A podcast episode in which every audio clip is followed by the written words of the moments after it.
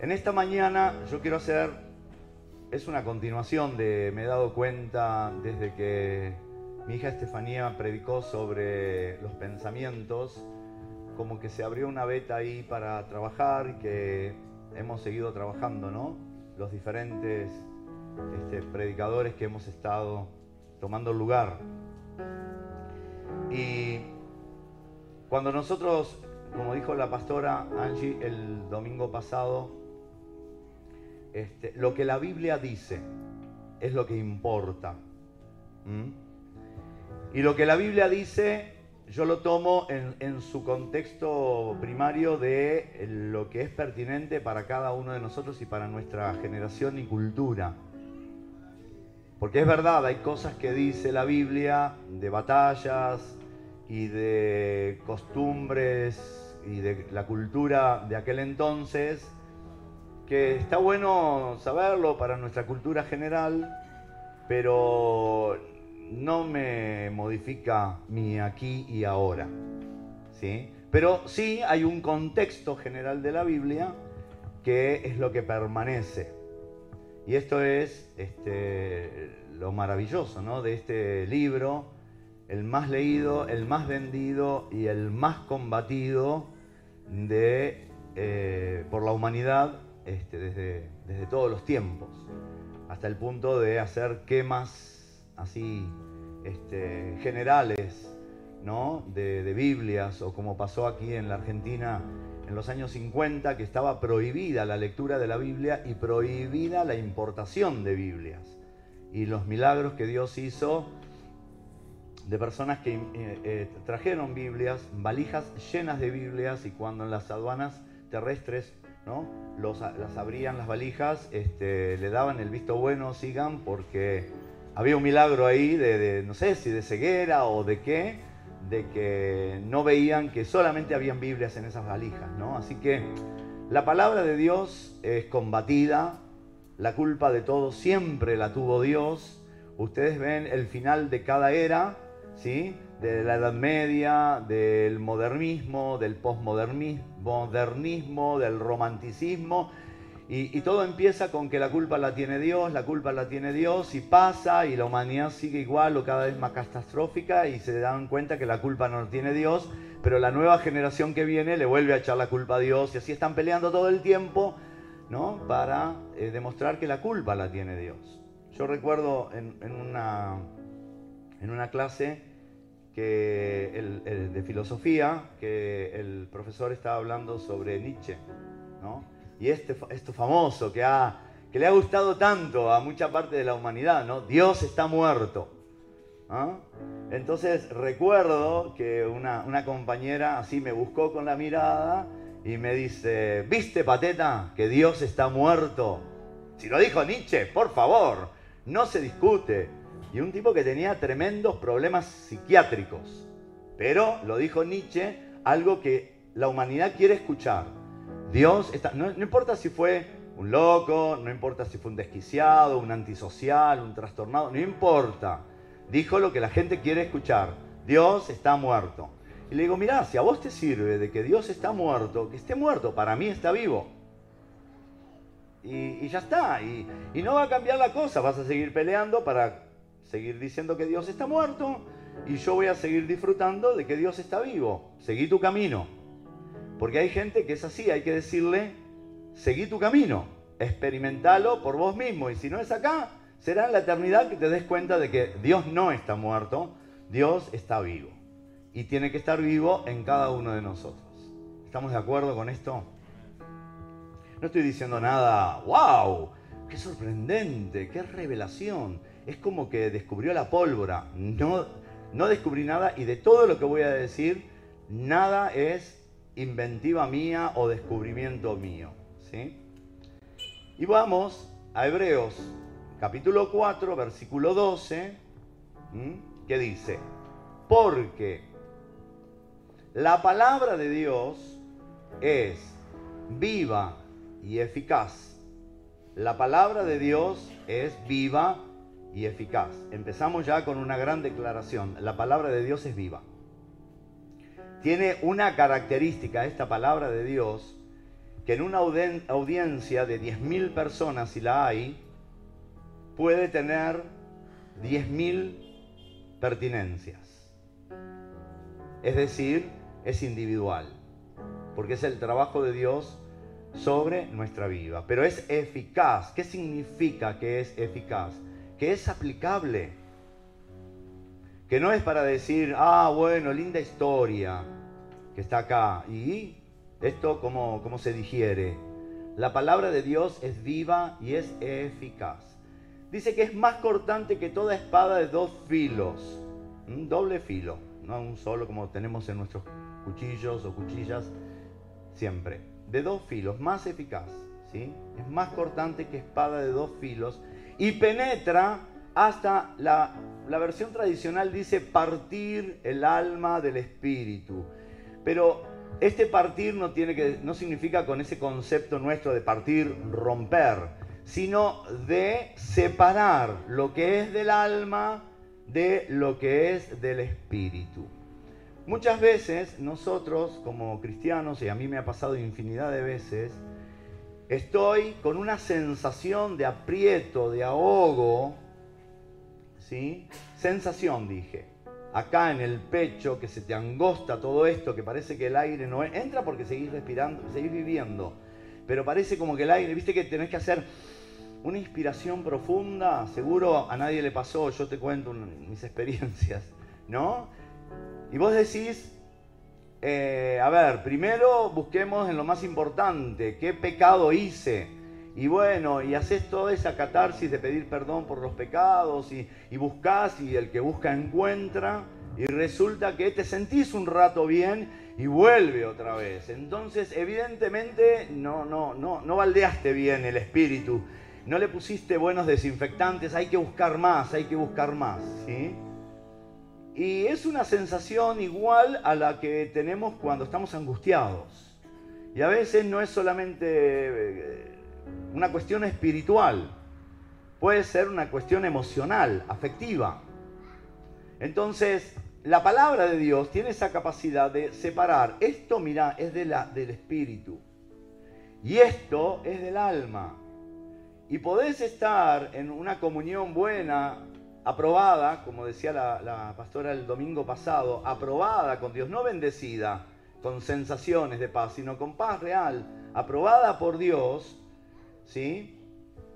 Eh, pensaba mientras ella predicaba ese versículo que dice que el obrero, que somos todos nosotros, no solamente los que cumplimos alguna función, el obrero de Dios tiene que presentarse como un hombre aprobado, ¿no? Puedes estar aprobado, pero hay hay aspectos de tu afectividad, de tu vida emocional, de tu historia que te angustian todavía. Entonces, una cosa no tiene que ver con la otra, pero son sensaciones parecidas. Entonces la palabra de Dios tiene ese poder de separar y lo separa despacito. No es que lo separa así, lo separa despacito. Dice, eh, hasta separar el alma y el espíritu, hasta llegar a las coyunturas, a los tuétanos. Sabemos lo que es el tuétano, ¿no? Eh, en, nuestra cultura hablamos de el caracú, ¿no? Y el caracú, qué rico que es. Salvo que tengas problemas de colesterol, no lo vas a poder comer. Pero qué rico. A mí me encanta el caracú con un poquito de pancito, ¿no? Cuando se hace puchero, esas cosas así, bien para este momento de la mañana, ¿no? Hablar de comida. Bueno, ¿Por qué los tuétanos? Porque ahí es donde se genera la vida que corre, no la vida espiritual ni la vida afectiva. En el tuétano es donde se genera la vida, donde se genera la sangre que va a correr por nuestras venas y por nuestras arterias y venas después. ¿no? Llega hasta lo más profundo. Y para llegar a lo más profundo tiene que romper, a veces sí, esto sí, grandes durezas, grandes durezas, el hueso Vieron que el hueso es grueso, ¿no? Y el cara, eh, no, perdón, el tuétano, el caracú, el tuétano está ahí adentro. Me acuerdo Israel, ¿no? Cuando Dios le dice, este, tierra prometida, provisión, eh, defensa de contra los enemigos, eh, abundancia, ¿no? Pero yo no voy a ir con ustedes, porque yo, son pueblo duro de servicio, o sea, duro de, de ahí, ¿no? O sea, hueso duro. para llegar ahí al tuétano. Entonces, vayan ustedes, yo los bendigo, yo les doy de todo. Todo lo que les prometí, nada les va a faltar. Solamente que muchachos, yo con ustedes no quiero saber más nada. Sí, vayan, vayan. No, no, no van a estar solos. Mi ángel va a ir, ¿está? Y bueno, ahí Moisés dice y, modifica, ¿no? la voluntad de Dios y le dice, no, si vos no vas, y ahí fue trato personal.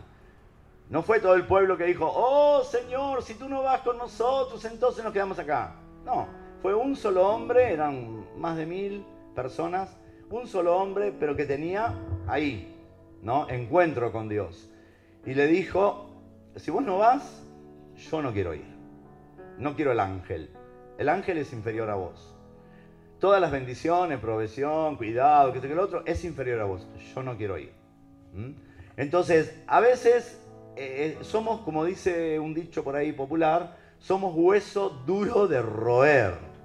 ¿No? Porque mirá que Dios nos habla de mil millones de maneras, no solamente a través de la Biblia y a través, sino que nos habla de, tantas formas, ¿sí? A veces a través de una canción popular que no tiene nada que no dice ni Jesús ni Dios ni nada por el estilo.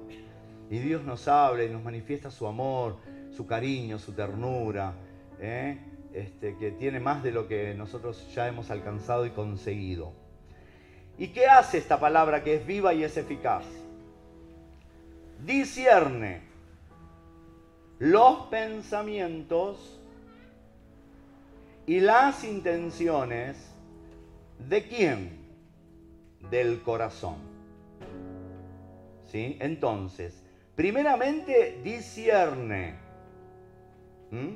¿Qué es discernir? Distinguir a través del intelecto entre una cosa y la otra. Está el don de discernimiento, pero no vamos a hablar de eso. Discernir es poder distinguir a través del intelecto entre una cosa y la otra. Esa discriminación la estamos haciendo, discriminación, palabra muy sensible en esta era, Ahora hablas de discriminación y no te llegan a, no te dan tiempo para que digas qué tipo de discriminación. Ya está discriminación sexual, discriminación social. Bueno, es una palabra de nuestro diccionario, de nuestro vocabulario, en donde la tenemos que usar, igual que la palabra represión, ¿sí? Este, no es únicamente la represión de la dictadura militar, ¿no? No hay que quedarse clavados en un concepto, hay que justamente tener una mente amplia, abierta. Estamos en la era de, la, de que todos tenemos que ser open mind, ¿no? Con mente abierta. Pero parece que esto en mente abierta tiene que ver únicamente con todas las nuevas este, tendencias y modos de, de ser, de ver y de encarar la vida. Una persona realmente open mind, una persona realmente de mente abierta, tiene la capacidad de poder hablar y discutir, otra palabra con mala prensa, de discutir, de hablar, ¿sí? Este, estamos discutiendo y fuimos juntos al, almacén a comprar y discutimos si necesitamos tal o cual producto. Y discutir no es que necesitamos arroz, no, fideo, pa, no, no. ¿sí? Ah, estás queriendo comprar de más, solo arroz necesitamos, ¿por qué llevar video también? Y ahí tienen que llamar a la policía, ¿no?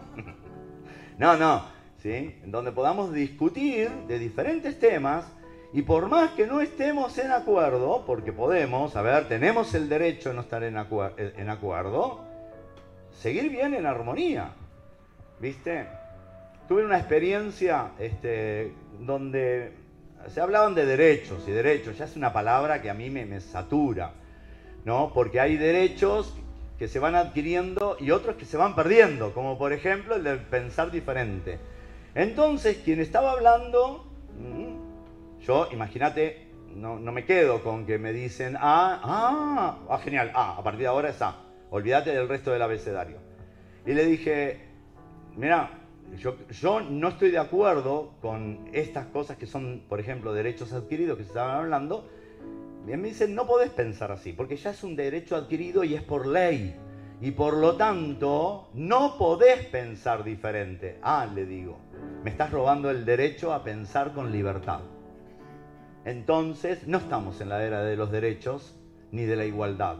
Estamos en una era totalitarista donde se piensa ahora esto Entonces, discernir, discernir tiene que ver con la capacidad intelectual de poder entre dos cosas. Entre dos cosas.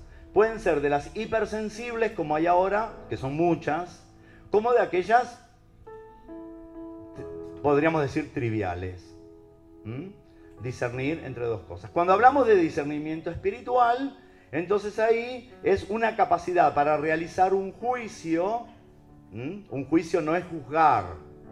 Un juicio no es juzgar. Todo el tiempo estamos haciendo juicios. No significa que estamos juzgando. Cuando hacemos juicios estamos usando el intelecto. Un juicio de valor, un juicio de mejor valor para mí. ¿Me conviene o no me conviene? Eso es un juicio. Otra palabra con mala prensa. Sensible, muy difícil. Es tan difícil hablar hoy. Es tan difícil porque no sabes qué es lo que tenés que decir, cómo lo tenés que decir, cómo le va a caer al otro. Es tremendo, es tremendo. Te llevan a la no palabra y justamente se trabajó durante siglos ¿no? Para llegar a la palabra, lo importante de la palabra. Somos sanos por la palabra, dice la Biblia. Somos sanos por la palabra, dicen los grandes teóricos de la psicología, ¿sí? De varias corrientes psicológicas. Somos sanos por la palabra, pero ahora hay que, aunque no sea con el tapaboca, porque a través del tapaboca sale tu voz, pero poner la mano, silenciar la palabra, porque la palabra causa situaciones que me podés estar diciendo algo que no quiero escuchar. No es que no tengo capacidad para escuchar, sino que no quiero escuchar. Entonces, el, discernimiento espiritual es una capacidad, capacidad, fíjate vos, de realizar un juicio moral para discernir la verdad. Para discernir la verdad. Para discernir qué es lo realmente conveniente. Qué es lo que realmente, como decimos en el mundo cristiano, realmente es de Dios y que no es de Dios. ¿Sí? Claro, fundamentado en qué? en lo que dice esta palabra que es viva y eficaz, es la palabra de Dios. Y discierne que los pensamientos, ¿qué son los pensamientos? Uf, flor de temón, es un tema para años, no para un, ni siquiera una exposición. Los pensamientos así, reducidos bien, hacerlo bien sintético, los pensamientos es el contenido que puebla la conciencia. Porque lo que no es pensamiento, lo que, perdón, lo que no está poblando la conciencia no es un pensamiento en el momento. Y, y, como decía la pastora y la otra pastora y los otros pastores en, predicaciones anteriores, ¿sí? viene al pensamiento aquello que ya está construido adentro nuestro. Lo cual va a modificar, o sea, va a hacer una expresión, a redundar en una, eh, resultar, perdón, en una expresión de conducta. Pero discernir a través del intelecto los pensamientos, la palabra de Dios tiene esta capacidad. Por eso a mucha gente no le gusta leer la Biblia, porque la palabra va discerniendo. Y a veces me dice algo de que no tengo ni siquiera el predicador ni la canción ni el mensaje en internet. La misma palabra me dice algo que no quiero escuchar, que no quiero saber de eso, que no quiero trabajar. ¿Mm? Cuando a veces aparecen reacciones ahí no tanto simpáticas, ya sea en una consejería pastoral, en una conversación con algún este, consejero, en un trabajo analítico, psicoanalítico, cuando el otro hace una intervención y dice algo que no me va, que no quiero escuchar. Entonces ahí se levantan las resistencias, me enojo a veces y no sabe que el que para el que está del otro lado, justamente eso es fantástico, porque aparece más material sobre el cual hay que trabajar, ¿no? Y que otra cosa, tiene eh, la capacidad de eh, discernir los pensamientos y las intenciones. ¿Mm? Viste que a veces le preguntamos a una persona, ¿y cuáles son tus intenciones respecto a esto? ¿Mm? Cuando te vienen a hablar porque quieren salir de novio con tu hija, ¿y cuál es tu intención? ¿Sí? Entonces, las intenciones tienen que ver con aquello que se generó en nuestros pensamientos y es una acción que nosotros vamos a perseguir, que queremos, esa es mi intención. Mi intención es que para fin de año, mi intención es que para la próxima semana, mi intención es que con este dinero, ¿sí? Tienen que, tenemos que tener intenciones, si no hay un, gran, un gran problema ¿no? en nosotros. Y de todo esto, tanto pensamientos o intenciones de quién? ¿De quién? De la sociedad, de las leyes, del corazón. ¿De este que late, late, late? No. Corazón, sabemos, en la cultura bíblica es cabeza, es mente, cerebro. Porque acá adentro tenemos una impresionante computadora, perfectísima. Viste, no sé, ahora los discos rígidos son cada vez más, más, más, más gigantes que te puede contener todo, pero, o casi todo, pero antes decía hay poca capacidad. O en el celular, viste, no tiene memoria para esta aplicación. porque querías tener esa aplicación. El otro día me salió que no tengo memoria suficiente para un jueguito eh, bíblico, obviamente era el jueguito. y qué borro, qué borro, qué borro. Ya empezás a pensar que borro, que borro, que borro, que borro. Y ya tengo casi todo borrado lo que y bueno, dije, bueno, listo, no juego. Te la perdés, no te juego. ¿No? Entonces, el, es una computadora tan, tan maravillosa, pero que a veces está averiada. Por eso necesitamos la palabra de Dios que es viva y eficaz. Y yo quiero trabajar un tema, por eso es esta introducción, un tema que es muy sensible, obvio, del cual me hago cargo, por eso lo estoy trabajando. No me hago cargo solamente en este espacio, sino que me he hecho cargo en otros espacios y gracias al respaldo de Dios también, y no el respaldo de Dios en que me, diga, sí, me digan sí, sí, que eso sería lo más lindo, que la gente nos diga sí, sí, es, genial, ¿viste? Pero que nos digan sí, sí de verdad, no para decir, bueno, está bien, loco, seguí con tu vida. no, no, no, que nos digan sí, sí de verdad. Es nuestro, nuestra mayor intención e ideal, objetivo.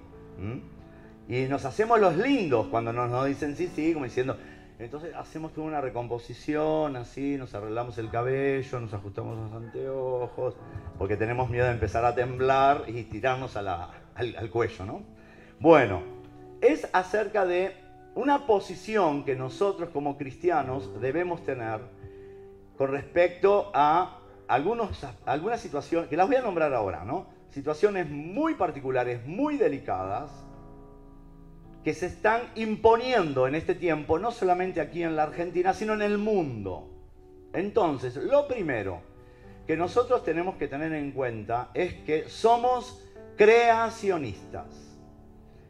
¿Qué significa ser creacionistas? Que nosotros creemos que el mundo, el cielo y las estrellas y todo lo que en el hay, perdón, fue creado por Dios. Desde un crear como es el, verbo baraj, no sé cómo se dirá bien en hebreo, pero así lo leí, baraj, que es crear desde la nada, el único que tiene posibilidad de hacer eso es Dios, bará, en el principio, bará, ¿sí? Elohim baraj, o sea, Dios creó los cielos y la tierra, de la nada. Ni se te ocurra tratar de entender cómo ocurre eso porque vas a hacer agua por todos lados. ¿Sí? Te doy un consejo, ni, trate de decir, a ver, ¿cómo es esto? Porque, viste, no tenemos problema con la eternidad para allá, para adelante, ¿no? Después de la vida, no, no, con eso no tenemos problema. Pero cuando vamos para atrás y para atrás y para atrás, hasta el punto de Adán o al punto del famoso Big Bang o lo que sea, y antes de, está bien, Dios creó todo. Y la gran pregunta, ¿no? ¿Y quién creó a Dios? ¿Y quién creó al que creó a Dios? Y después, ¿quién creó al que creó al que creó a Dios? Vamos a estar así, imposible de resolver como de entender lo que es la eternidad. Imposible. No pierdas tiempo, energía ni emociones en eso porque no llegas a ningún puerto. Es más, Dios no quiere que se sepa. Si no lo hubiera revelado, punto. ¿No? Somos creacionistas. Y por lo tanto, si Dios creó el cielo y la tierra y todo lo que en él hay, ¿a quién creó también? Hola, a nosotros. Creó al ser humano. ¿Mm? Entonces, no solamente que creó, sino si lees en Génesis 1.31 dice, y vio Dios todo lo que había hecho. ¿Sí? Qué bárbaro. Y aquí que era bueno, en gran manera. Todo lo que creó Dios, Él hizo un juicio de valor. Y dijo, esto es bueno en gran manera. ¿Mm? Los intérpretes de la Biblia y los que van más profundos con el idioma y las expresiones idiomáticas dicen que este en gran manera, nosotros lo leemos así, ¿no? Y con mala onda lo podemos leer y aquí que era todo bueno en gran manera. ¿está? Pero este en gran manera dice que el término expresado es de una expresión de júbilo. Como viste cuando, cuando te sale algo, te dan la noticia de algo que estás esperando, ¿sí? Vos decís, ¡ay! Te pones así todo eufórico, eufórica o eufórique, ¿sí? Está todo así, bueno, no seas, imagínate la expresión de júbilo al ver su creación. Así que todo fue en gran manera. Entonces, dice en Génesis 1.26, hay un pensamiento y una conversación de Dios consigo mismo. Dice, hagamos al hombre a nuestra imagen, conforme a nuestra semejanza. Varón y hembra los creó. Ahí tendría que decir, más que varón y hembra, tendría que decir macho y hembra, o varón y mujer. ¿Sí? los bendijo y le dijo, reproduzcanse, llenen la tierra, gobiernen y establezcan leyes o juzguen, para que nadie sufra maltrato. El, propósito de la ley justamente es esto, y de la justicia, ¿no? Por algo en todos los países, ¿no? La justicia que está con la balancita ahí media chueca y tiene una venda, la justicia ciega, no hay justicia, en realidad no hay justicia. Salvo la justicia de Dios, no hay justicia. ¿Sí? Bueno, dice, para que establezcan leyes, para que nadie sufra maltrato. Eso es un agregado cultural mío, ¿eh? no lo dice tal cual la Biblia. Pero yendo a, lo que es o juzgar, ¿sí? Y dice, o sea, Dios, somos creacionistas. Una vuelta estaba hablando con, un compañero de la universidad, este, me enteré que era católico, eh, practicante, y le digo, vos sos creacionista, ¿verdad? Sí, sí, yo soy creacionista. Bueno, entonces en este, en este tema estamos de acuerdo. Sí, por supuesto. Si somos creacionistas sabemos que macho y hembra, punto, se terminó la historia. ¿Mm? Se terminó la historia. No hay otras cosas. Varón y mujer, varón sería y mujer, ¿no? Este macho y hembra. unos con mucha más testosterona, porque las mujeres tienen también, y otros con más estrógenos, porque los hombres también tenemos estrógenos. Con una constitución biológica particular, similar entre géneros, similar entre géneros, pero muy particular, con unas diferencias importantes. Similar, pero con diferencias. ¿Sí? Entonces, lo tan proclamado, combatido y batallado en estas últimas décadas es la igualdad entre géneros, de lo cual estoy de acuerdo. En eso yo estoy de acuerdo. Pero igualdad en las diferencias, porque la igualdad como tal es una utopía. Lo mismo que la igualdad social, no existe la igualdad social. Sinceramente te lo digo, no existe la igualdad social. Porque para hacer igualdad social, por ejemplo, tendríamos que hacer lo que predica el socialismo donde todos ganemos no 25 dólares como en algunos países, o, uno, o un dólar como en otros países como sueldo mínimo o sueldo único. ¿sí? Sino vamos a suponer que todos ganemos 100 mil pesos, pero desde el maestranza hasta el gerente general de la... ¿no? Desde el ciudadano que recién empezó hasta el presidente de la República y todo el cuerpo legislativo. Eso sería igualdad. ¿sí? Que todos tengamos un fitito del 63, como yo fue mi primer autito, ¿sí? o un BMW 2022 ya. Nos adelantamos. Todos igual, que todos podamos cargar el, tanque y ir a comer a Puerto Madero, y, o no, o comer en el restaurante de barrio, o la comida que querramos. Con esos 100 mil pesos, cada uno hace lo que se le gusta. ¿sí? Entonces, la igualdad es una utopía. No existe. No existe. ¿sí? El otro día tuvimos una inscripción por medio de, de Google Form. Yo entré en pánico porque no, ni sabía lo que era eso. Nunca me había hecho una inscripción así. ¿Sí? Así que ya Pateta empezó a transpirar. Y quien estaba a cargo de eso hablaba de la igualdad, la igualdad, y dale con la igualdad, y dale con la igualdad. Y dentro de esta, éramos 200 para 200 que se necesitaban 600 vacantes y tan solamente habían 120. De las 600 vacantes que se necesitaban habían 120. Imagínate yo, frío, de locos afuera, pero yo adentro estaba en pleno desierto del Sahara, el día más caluroso, transpirando como loco. A las 10 de la mañana abría la inscripción. ¿Sí? 10 y 5 no habían más vacantes. Encima me equivoqué cómo hacer la inscripción porque no, no, supe manejar el Google Form ese. Dijera Javier Form. y eso que tenía una Forge. bueno, entonces, imagínate la que se armó. Y pide, ah, se hace otra reunión. Entonces yo dije, mira, igualdad no hay.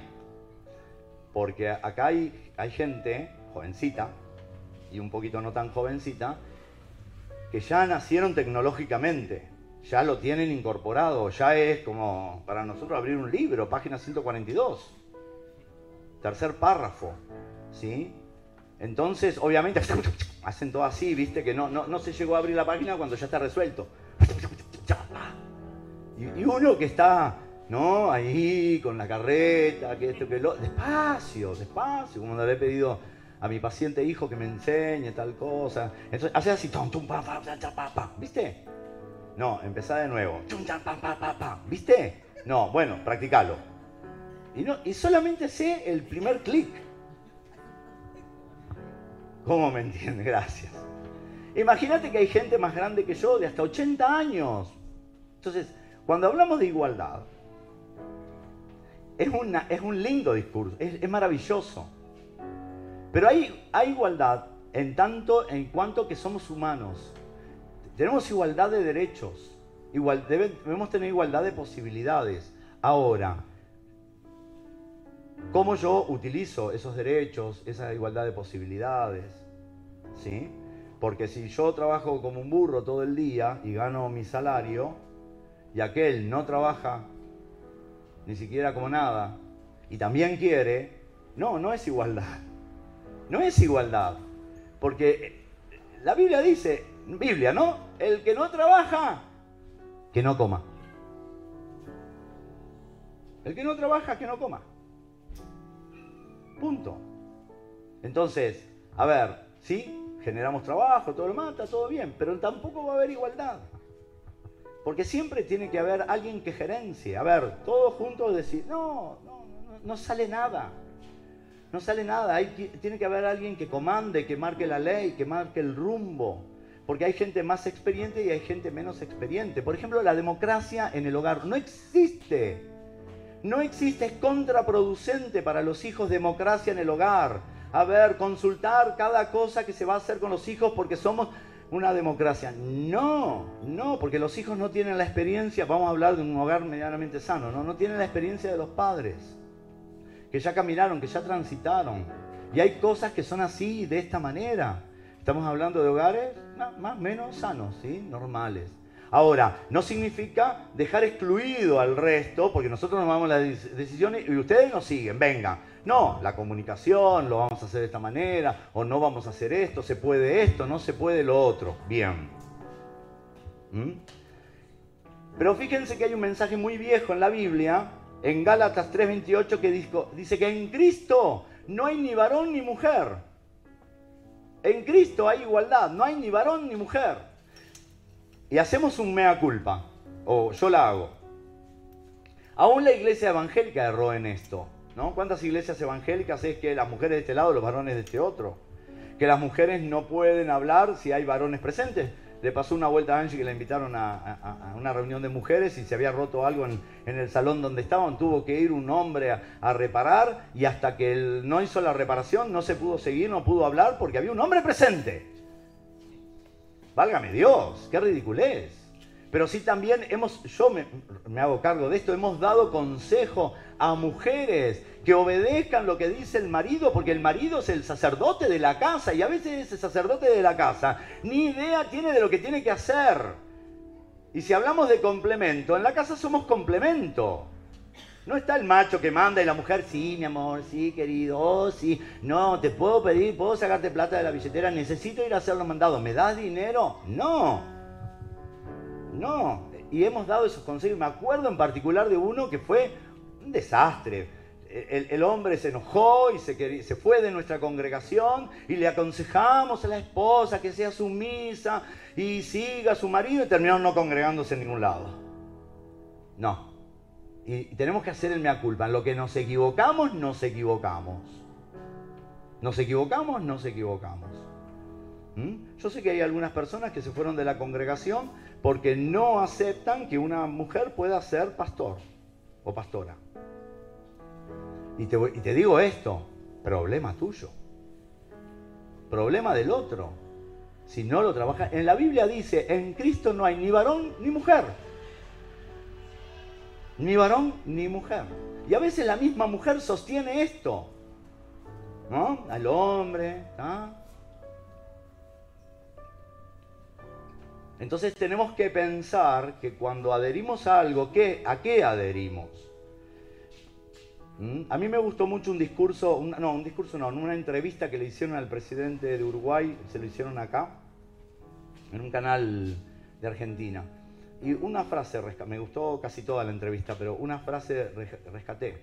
Y él dijo, yo no respondo a una ideología. Yo no respondo ni siquiera a mi partido político se recontra jugó ahí. Yo no respondo ni siquiera a mi partido político. Yo respondo al pueblo que me votó y al que no. ¿A quién respondemos nosotros? Mi iglesia dice, mi iglesia cree. Yo respondo a lo que dice la Biblia y nosotros somos creacionistas. Cuando hablamos de ideología, y ahora te voy a pedir que agarres tu celular. Mientras tomas tu celular, si algunos se están infartando, ¿pueden agarrar su celular, por favor? Agárralo. Sí, dale, agárralo. Entonces lo van a desbloquear. Van a ir a la sección galería, ¿sí? Donde están las fotitos. Y seleccionen cualquier foto. Yo, por ejemplo, la primera que tengo ahí. No es la foto donde estás más bonito, más bonita, te hace flaco, todo eso, no. Cualquiera. No, no, no, cualquier foto. Cualquiera. Yo tengo una que saqué acá, dice el libro de la selva. Porque encontré el libro de la selva y me lo quiero comprar. Bien. Esa foto que vos estás viendo es la totalidad. ¿Bien? Sacaste la foto, te salió eso. Esa es la totalidad. Vamos a pensar que esta foto representa la verdad. No es, pero es la verdad de esto que vos sacaste. Ahora, vamos a hacer así, para ampliar. Llegás a donde quieras. Bien. Entonces, ¿qué, tenés ahí? Una parte de la foto, ¿verdad? Es una parte de la foto. Vos sabés que a mí me aparecieron, por lo menos acá, la letra del libro de la selva, me apareció SE y el fondito. Esta, esto que estás viendo vos, ¿es la totalidad? ¿Sí o no? Es un recorte, vamos a decir. Porque viste que también se puede, hay, una hay un cosito adentro que vos y le podés hacer un recorte. Cuando te querés sacar, ay, qué lindo saqué en esta foto, pero al lado no, no querés. Entonces, haces el recorte y apareces, ¿no? Pero se nota que hay alguien acá que no quisiste, que lo, quisiste, lo pusiste, ¿no? Bueno, esa es, esa es una parte de algo que vos sabés que es una totalidad, vamos a decir que es una verdad. Bien, una ideología es como esto. Es un recorte de la verdad. Lo único que ahora en tu teléfono, en mi teléfono, aparece tomando toda la pantalla. Pareciera, si yo te lo muestro, vos me decís, a ver, mostrame una foto. Y yo ya la tengo así. Digo, mira, ay, ¿le sacaste una foto a las letras S y E? Sí. No, no, no, no le saqué una letra a las fotos S y E. Yo te digo, ahora no, te cuento toda la verdad. Mira, dice el libro de la selva. ¿Qué pasa? Dice el libro de la selva. La ideología es eso. De una verdad hace un recorte, como que, por eso que dice que lo vieras en el celular, hace un recorte y a partir de ese momento, ese recorte de la verdad o de la realidad pasa a ser la verdad absoluta. Por ejemplo, con esto de la lucha de los géneros, ¿no? Y que, como dije, la igualdad, que la mujer, ¿sí? Que la mujer ha sido violentada por el varón. ¿Es verdad o no es verdad? Es verdad, porque el, macho tiene más fuerza física. ¿Sí? La mujer grita, chilla, patalea, le revolea cosas, el va ¡pum! Le pegó así y la deja. Algunas mujeres no tanto, ¿eh? No os hagáis los vivos. No hagáis la prueba, ¿no? Que te puede salir mal.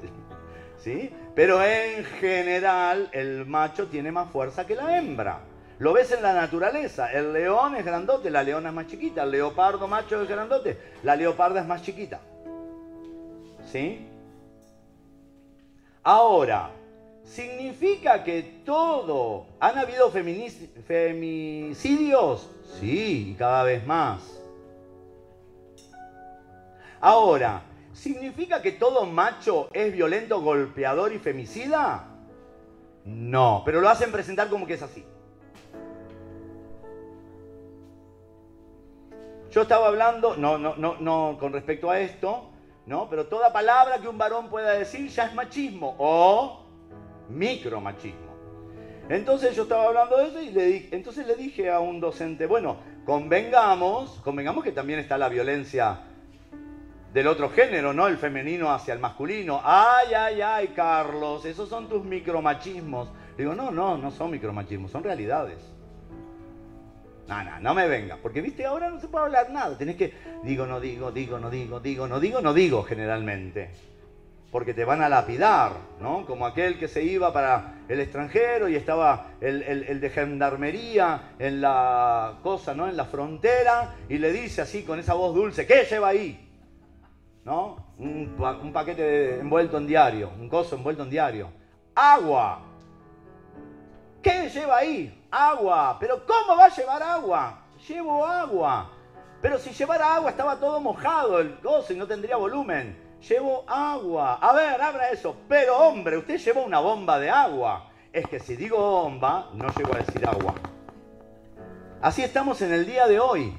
Parece que tenemos que tener una super palabra como en otros idiomas, viste, que son así, este, que no son explicativos como el nuestro, ¿sí? son conceptuales, con una palabra poder decir absolutamente todo. No la tenemos por lo menos en nuestros idiomas, este, en, el idioma español. Ahora, como nosotros somos creacionistas, no nos adherimos a ninguna ideología, como por ejemplo los cristianos no adherimos a la ideología, que ahora se, hubo un eufemismo, que a esa ideología se le llama perspectiva de género. ¿Por qué? Porque yo creo que Dios me creó macho y a la otra la creó hembra. ¿Por qué? Aparte de eso, porque la ciencia, la bendita ciencia, olvídate de la Biblia, la ciencia ha descubierto diferencias fundamentales entre el género femenino y el género masculino, por ejemplo, en lo farmacológico. ¿Sabés que hay medicinas que a la mujer le hacen bien, pero al varón no? Esa es una diferencia que tenemos. Imagínate que va, voy yo y me autopercibo mujer.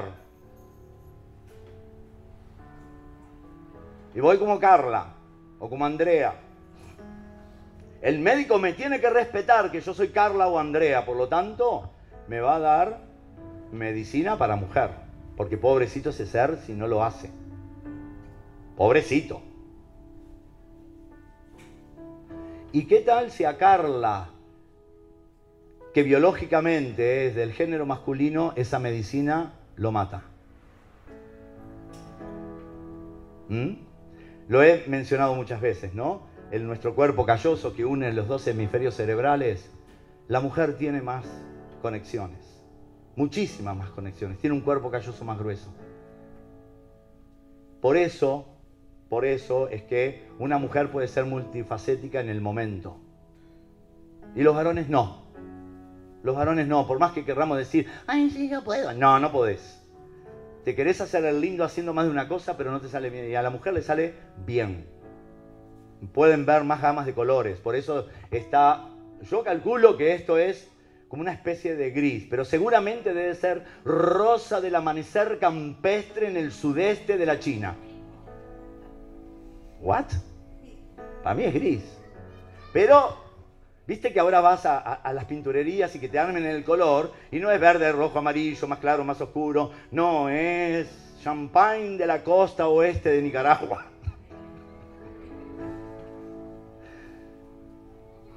Y las chicas lo ven así. Y vos decís, no. ¿Cómo? No. Bueno, tenemos que aprender a decir, sí es así. Afectivamente, emocionalmente. Sí, la otra vuelta un profesor tuvo una, dijo una bobada. Dijo, las mujeres son mejores analistas que los varones. ¿Mm? A ese lo vamos a expulsar de la universidad. Y tantas, tantas otras cosas más, ¿sí? En donde podemos ver las diferencias. Y como escribió un libro Pilar Sordo, este, benditas o bienvenidas, no me acuerdo bien el título, las diferencias. Porque somos diferentes. Aún entre, entre dos varones somos diferentes. ¿Qué es esto de que, qué sé yo, qué es sentirse hombre para el otro? Menos voy a saber, yo autopercibiéndome, qué es lo que se siente una mujer, cómo lo vive una mujer.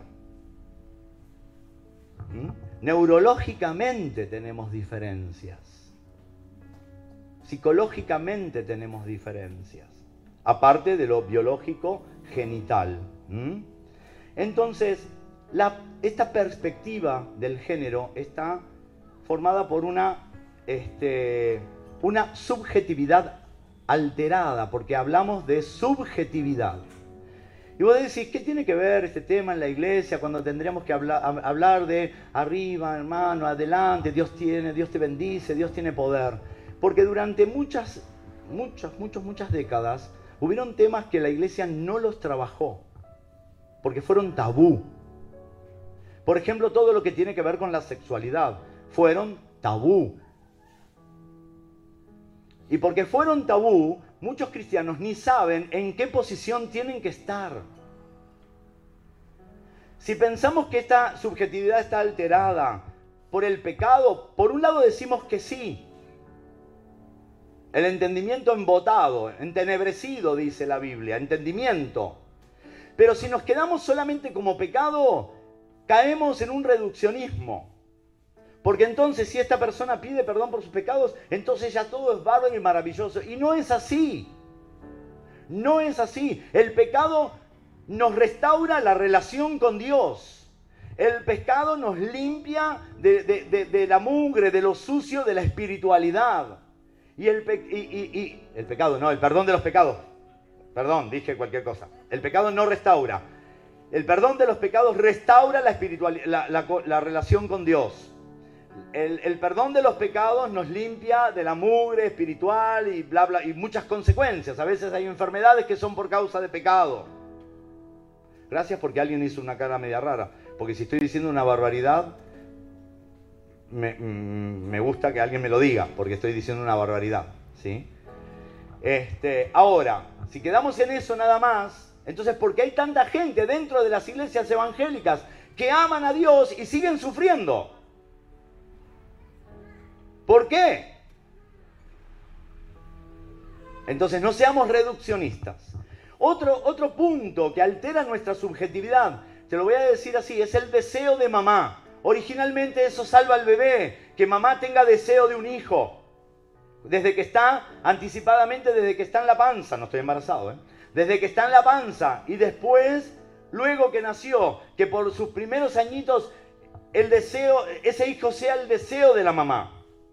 Y hay una frase que no es necesario estudiar para nada, que muchos la han escuchado, que dice que es necesario que haya una madre suficientemente buena para tener un hijo más o menos normalito, vamos a decir así.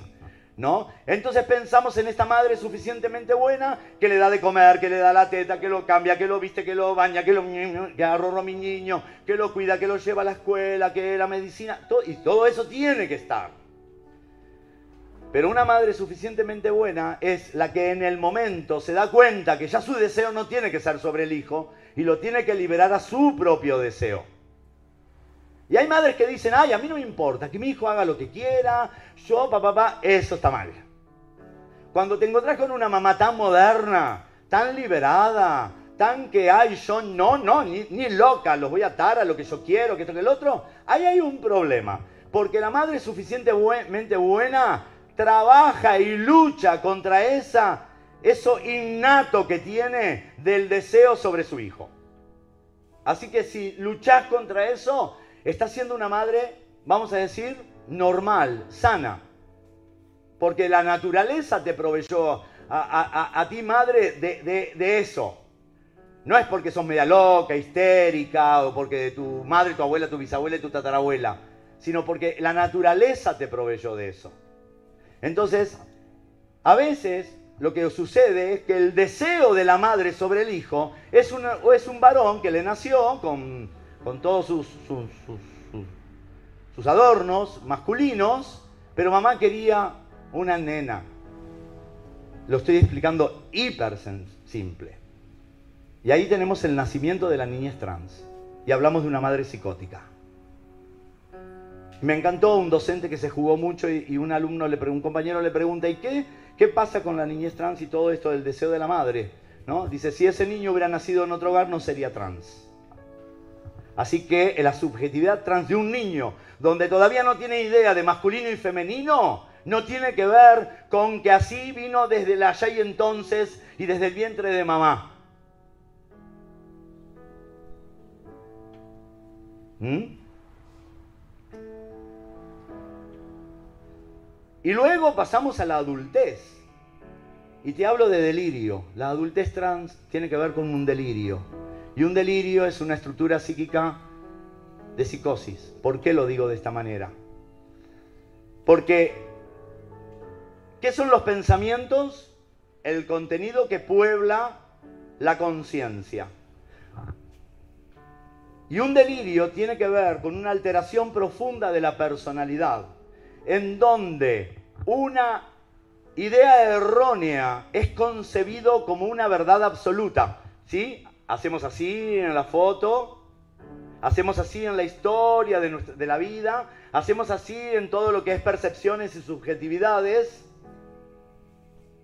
Por lo tanto, está alterado, en el delirio está alterado el contenido del pensamiento.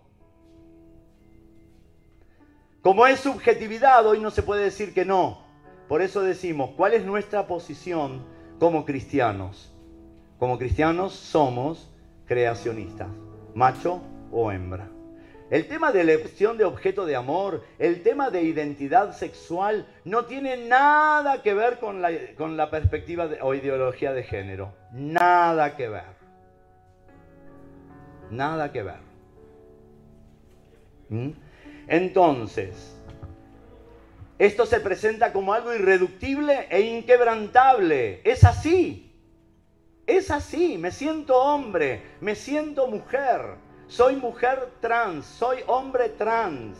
Y cambia todo el, cuadro de la homosexualidad y de la heterosexualidad, que, que, es divertido y a la vez complicado explicarlo sin un gráfico. Donde el concepto de heterosexualidad ya no es eh, macho con hembra, o el que tiene pene con la que tiene vagina, eh, porque no, porque no es así. Cambió, hay, mayor despliegue de formas de heterosexualidad. y nos quedamos con una sola forma de homosexualidad. Esto todo es una perturbación, por lo tanto, a esa persona yo la tengo que amar, obvio que la tengo que amar. Obvio que la tengo que amar. Porque dice la Biblia en Juan 3:16, de tal manera amó Dios al mundo. Y si lo amó de tal manera al mundo, ¿quién soy yo para no amarlo al mundo? Dice en Juan 13:36, ámense entre ustedes como yo los amé primero. En primera de Juan 3:15 dice, el que no ama a su hermano es homicida. Y te voy a decir una cosa, la omisión, la omisión de una verdad que tiene que ser dicha en tiempo y en forma, no en cualquier momento, puede ser que no estés amando a esa persona, no te importe, bueno, te quieres sentir, porque no solamente está lo transexual, está lo transespecie. Y está la gente que es transtecnología. O sea, se, ponen en el cuerpo aparatos. Hay uno que se puso acá dos antenas y en la parte de acá un dispositivo de Wi-Fi porque él es mitad humano, mitad tecnológico. Y si soy transespecie y, y por lo tanto vamos a suponer que me siento eh, un, un, perro bien fino, ¿no? Esos de la calle, ¿no? Así, de super raza, de esos que todos quieren tener, que son carísimos. ¿Sí? Yo me siento eso. Entonces perfectamente puede tener relaciones sexuales con otro perro. Entonces la, zoofilia dejó de ser una perversión un trastorno. Porque si yo me siento perro, ¿no? O como aquellos que eh, ah, son, este, son pangénero. Pangénero significa que están dentro de todos los géneros simultáneamente. ¿Sí? Entonces a un adolescente pangénero se le preguntó, ¿y vos tendrías sexo con un perro? ¡Ay, no, qué asco! Entonces no sos pangénero. Pero eso está presente. ¿Y qué respuesta tiene la iglesia a esto? somos creacionistas. No vamos a ir con los misiles, las bombas y, la bazooka. No, no vamos a ir con eso. Porque a, a todos nosotros, a todos nosotros y a todos los otros, Dios los amó. Y nosotros tenemos que amar. Pero tenemos una palabra de verdad. Ahora, el tema es que cuando nos encontramos con un sujeto así, tocarle el delirio es inútil vas a entrar en una contienda, en una batalla campal que vas a perder porque es irreductible el delirio, el contenido del delirio es irreductible, es inquebrantable, es la foto ampliada y se quedó con eso nada más.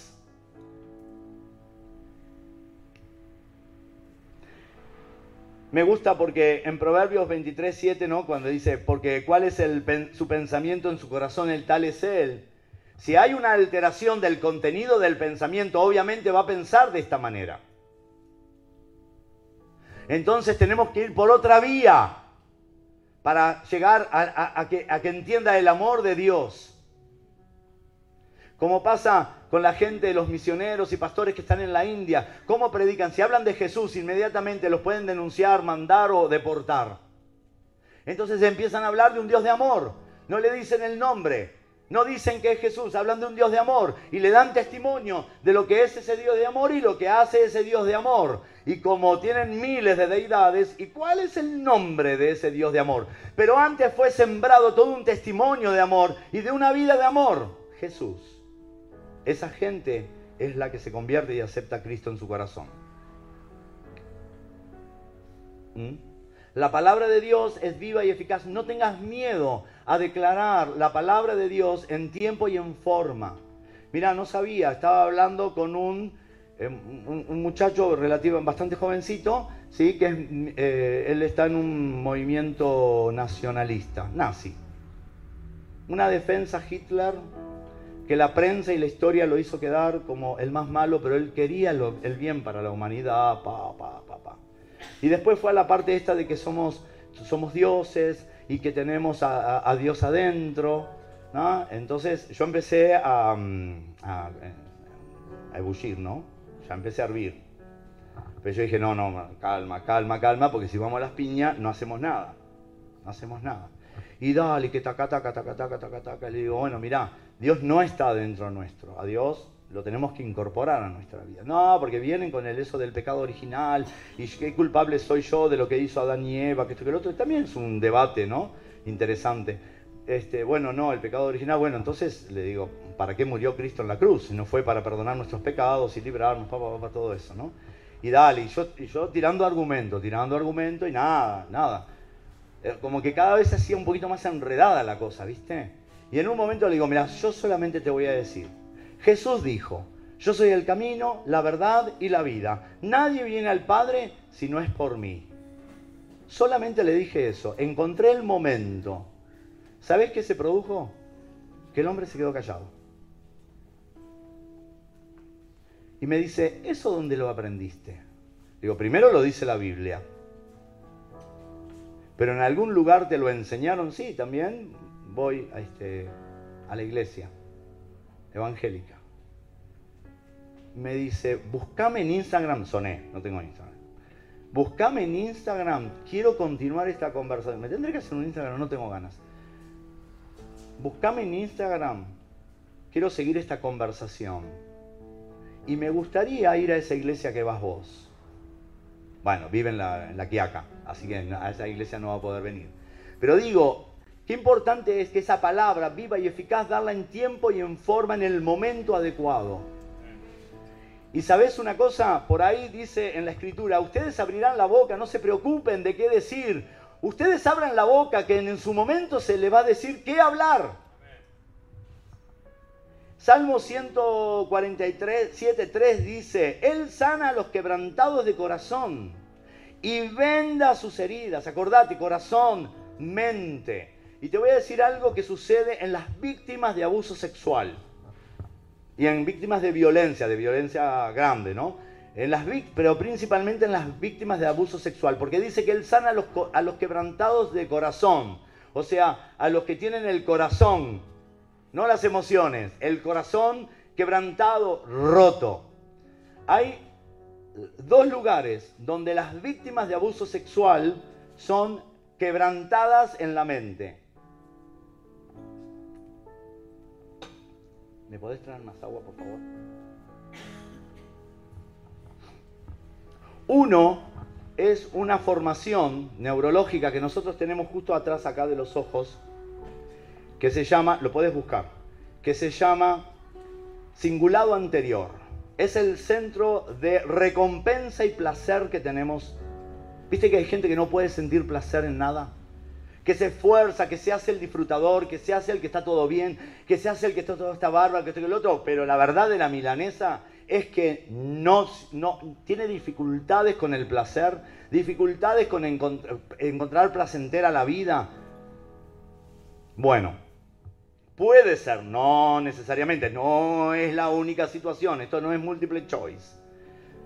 Pero las personas que han sido víctimas de abuso sexual en la niñez, en la niñez, ese cingulado anterior, que se llama, que está justamente atrás de, justo atrás de los ojos, está seriamente afectado.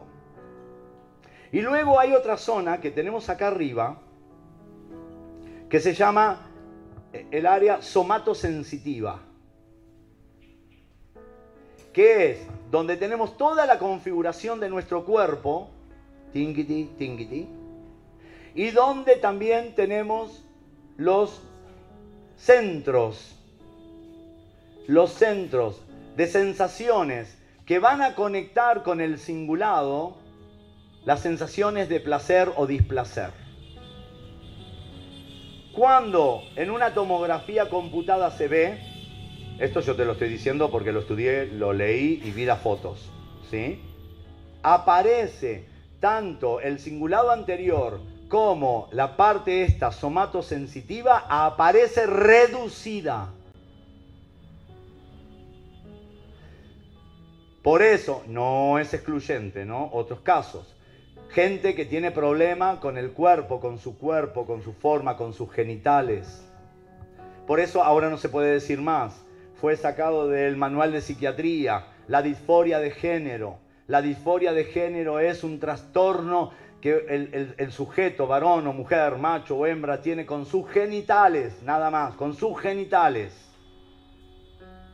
Por eso algunos llegan a la mutilación. Pero ¿qué pasa con la mutilación, después de la mutilación? Mientras le hacen todas las pruebas psicológicas, está re bien. El, ¿Por qué? Porque tiene sus genitales. El tema es cuando se los cortan, se los amputan, los castran. A la mujer también se la castra. ¿Sí? ¿Qué pasa con eso? Se genera, porque esto ya siendo adulto, a partir hasta los 8 años se configuró todo nuestro cuerpo en toda esta zona, si lo querés buscar, se llama homúnculo de Penfield. ¿Sí? Ahora, cuando a una persona adulta le cortan la pierna, ¿qué dicen mucha gente que han escuchado? Siento que la pierna me duele, siento que la pierna me pica. Y es la desesperación. ¿Por qué? Porque aquí en, esta parte de la cabeza fue configurada esa pierna, por ejemplo. Pero salió de lo real, acá, pero no de lo mental, no de la configuración. Por lo tanto, por lo tanto, ¿qué va a, suceder? Están tratando de cerrar la puerta nada más. Por lo tanto, ¿qué va a suceder? Ese miembro todavía está ahí. Imagínate los genitales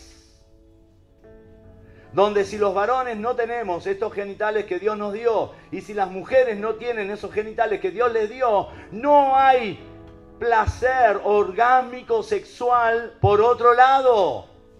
Por eso muchos luego se suicidan o quieren suicidarse porque tienen acá la configuración y todos los centros nerviosos acá, me hace acordar aquel que hacía del hombre y la mujer, todos los centros nerviosos acá ¿sí? Cuando viene la excitación sexual, no tiene que ver con los genitales, tiene que ver con los centros nerviosos que tenemos adentro. De, ¿Y qué pasa? ¿A dónde, a dónde, ¿Por dónde se, se, se evacúa esa excitación sexual? ¿Por dónde va el placer sexual? Y hay gente que se suicida por eso.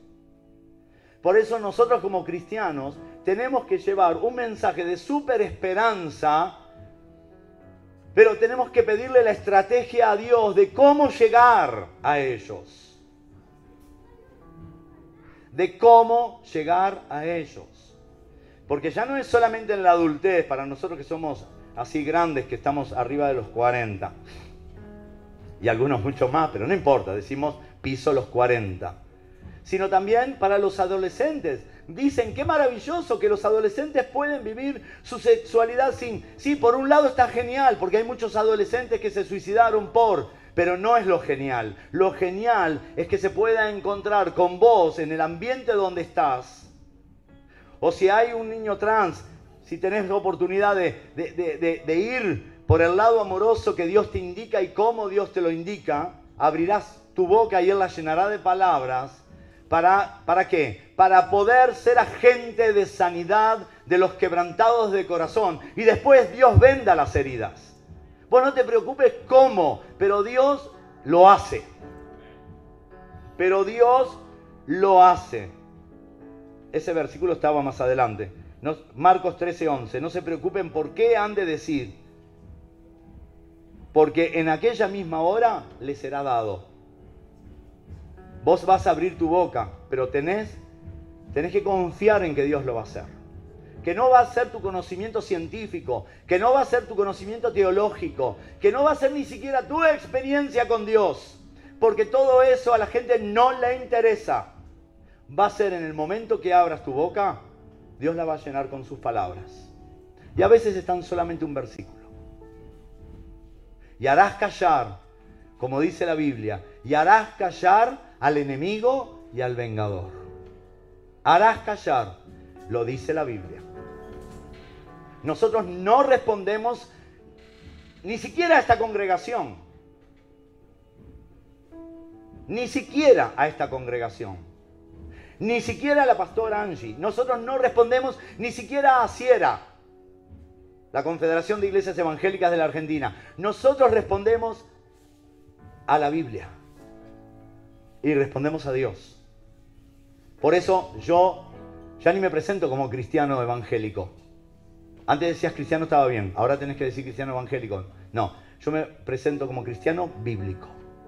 ¿Y qué es eso de ser cristiano bíblico? Creo en la Biblia, creo lo que dice la Biblia. Creo en Dios y le creo a Dios. Porque la iglesia siempre va a la, este, a la retaguardia. La iglesia se tiene que callar porque si no dicen que nosotros somos los que adoctrinamos. Otros pueden adoctrinar, la iglesia no. ¿Pero qué es eso?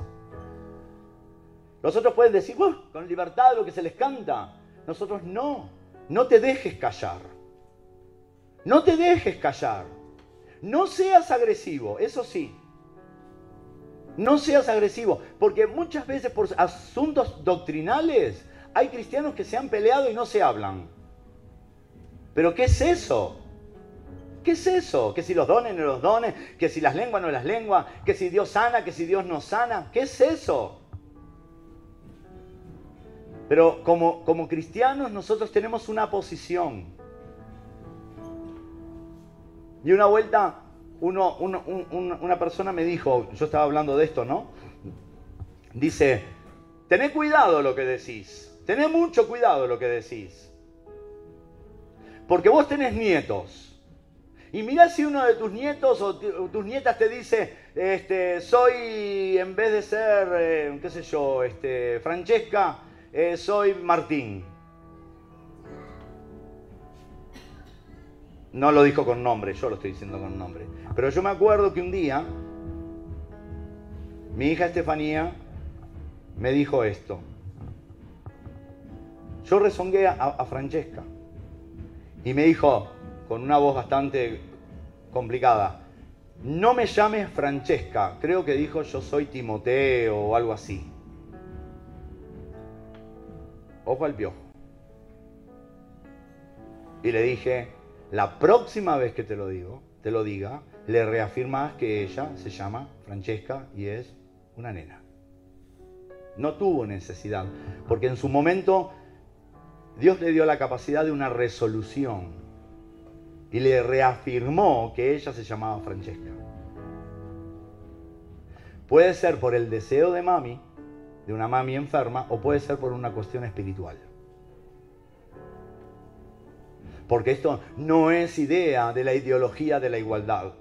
No es idea de la ideología de género. Esto es un plan satánico de destrucción al hombre, porque si hay algo que odia, hay alguien que odia al ser humano, es el diablo y todas sus huestes. No se banca, no se banca que el, ser humano no solamente haya sido creado especialmente por Dios, sino que tenga oportunidad de arrepentimiento frente al pecado y a la rebelión. No se la banca, porque cuando Él se rebeló después de sus muchas contrataciones, no, no tuvo vuelta atrás. Entonces no se lo banca, nos odia con toda su fuerza. Nos odia con toda su fuerza. Y esto para llegar al día de hoy, a que está la niñez trans y que está la adultez trans, no surgió solamente de hace 15 años atrás, despacito, no, fueron pasos de, a poco. Se fue concientizando a la gente paulatinamente, para, porque si vamos de entrada a todo esto, causa un estrago y un horror. Pero nosotros somos creacionistas. Y como Dios tenemos que amar al ser humano. Pero le tenemos que pedir la sabiduría a Dios y nosotros tenemos que tener la confianza en Él, que no importa el medio donde estés, no importa el medio donde estés, vos vas a abrir tu boca y Él la va a llenar con sus palabras. Ten esta confianza, no tengas miedo, no te dejes silenciar. Es verdad que hablar hoy es re complicado Pero donde vos estás, hay respaldo de Dios y hay bendición de Dios. ¿Sí? ¿Estamos de acuerdo? No importa dónde estés. Creo que todos nos movemos en un medio, creo no, todos nos movemos en un medio que no es cristiano.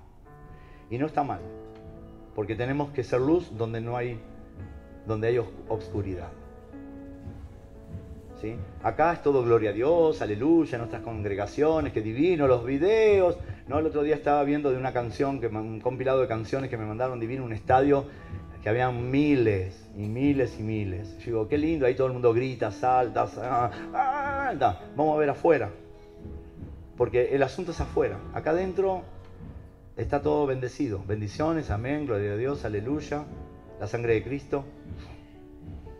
El tema es donde estamos, donde debemos, cuando estamos donde debemos estar, donde hay oscuridad, para que seamos luz. Pero no una descarga eléctrica, no un 380, sino que seamos luz. Luz. La energía viene de Dios. Y esto está acá, en nuestros corazones.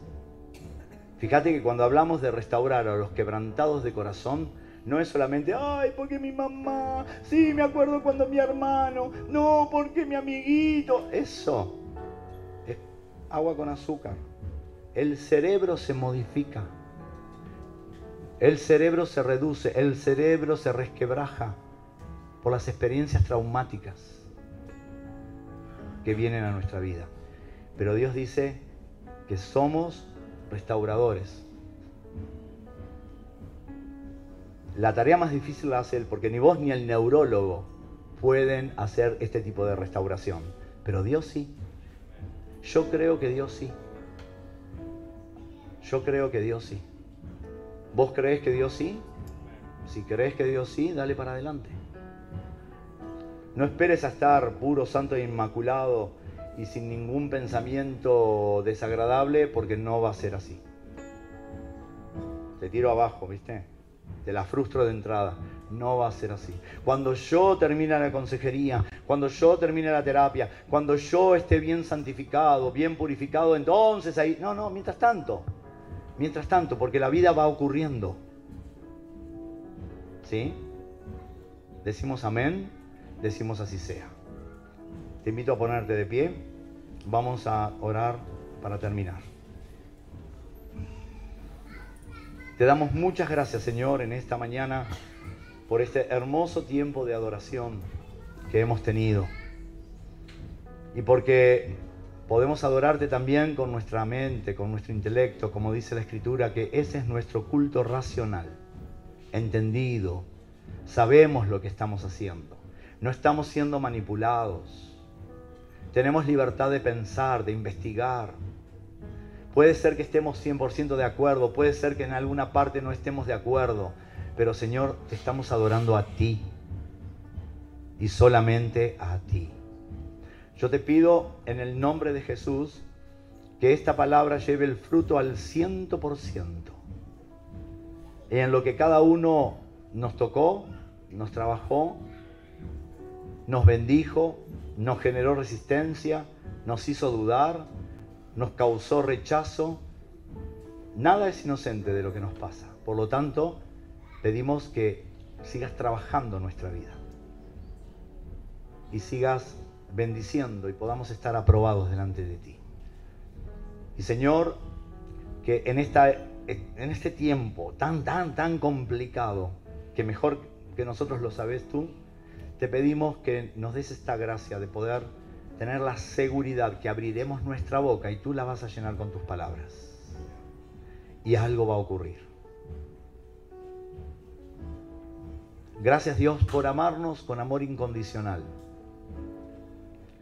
Gracias Dios porque cuando nosotros no te conocíamos y estábamos en situaciones que a veces nosotros criticamos o juzgamos de otros, tú nos estabas amando como dicen Juan, hoy nosotros le amamos porque Él nos amó primero. Así que no nos amaste cuando ya éramos joyitas, sino cuando éramos materia prima. Pedimos tu bendición para el resto de este día, a los que estamos aquí presentes, a los que están en diferentes partes, en sus casas o donde sea, escuchando, adorando, y te pedimos que la bendición del día de reposo recaiga sobre todos nosotros en este día. En el nombre de Jesús te damos muchas gracias. Amén.